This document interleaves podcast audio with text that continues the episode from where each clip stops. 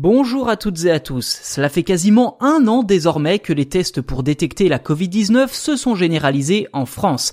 Si les tests antigéniques sont moins fiables que les tests PCR, ils ont au moins l'avantage de proposer un diagnostic rapide.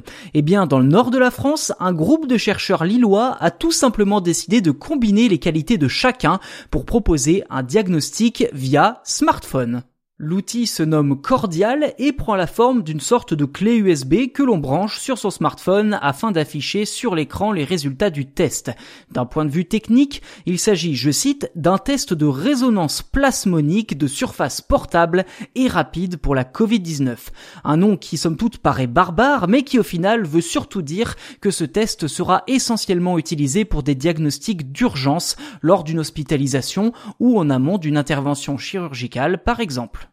Concrètement, la technologie cordiale se base sur l'utilisation des anticorps. D'après les porteurs de ce projet, l'opération n'est pour l'instant réalisable que par un spécialiste. Il faut en effet placer une bandelette dans une éprouvette, puis placer l'embout dans le secteur où se trouve l'électrode connectée au smartphone.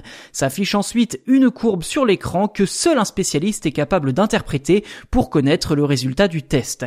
Si le tout paraît encore très technique, ce test délivrerait le diagnostic en moins de 10 Pour l'instant, les centaines de tests effectués sont concluants et les chercheurs lillois sont désormais en quête d'investisseurs pour produire ce boîtier à grande échelle.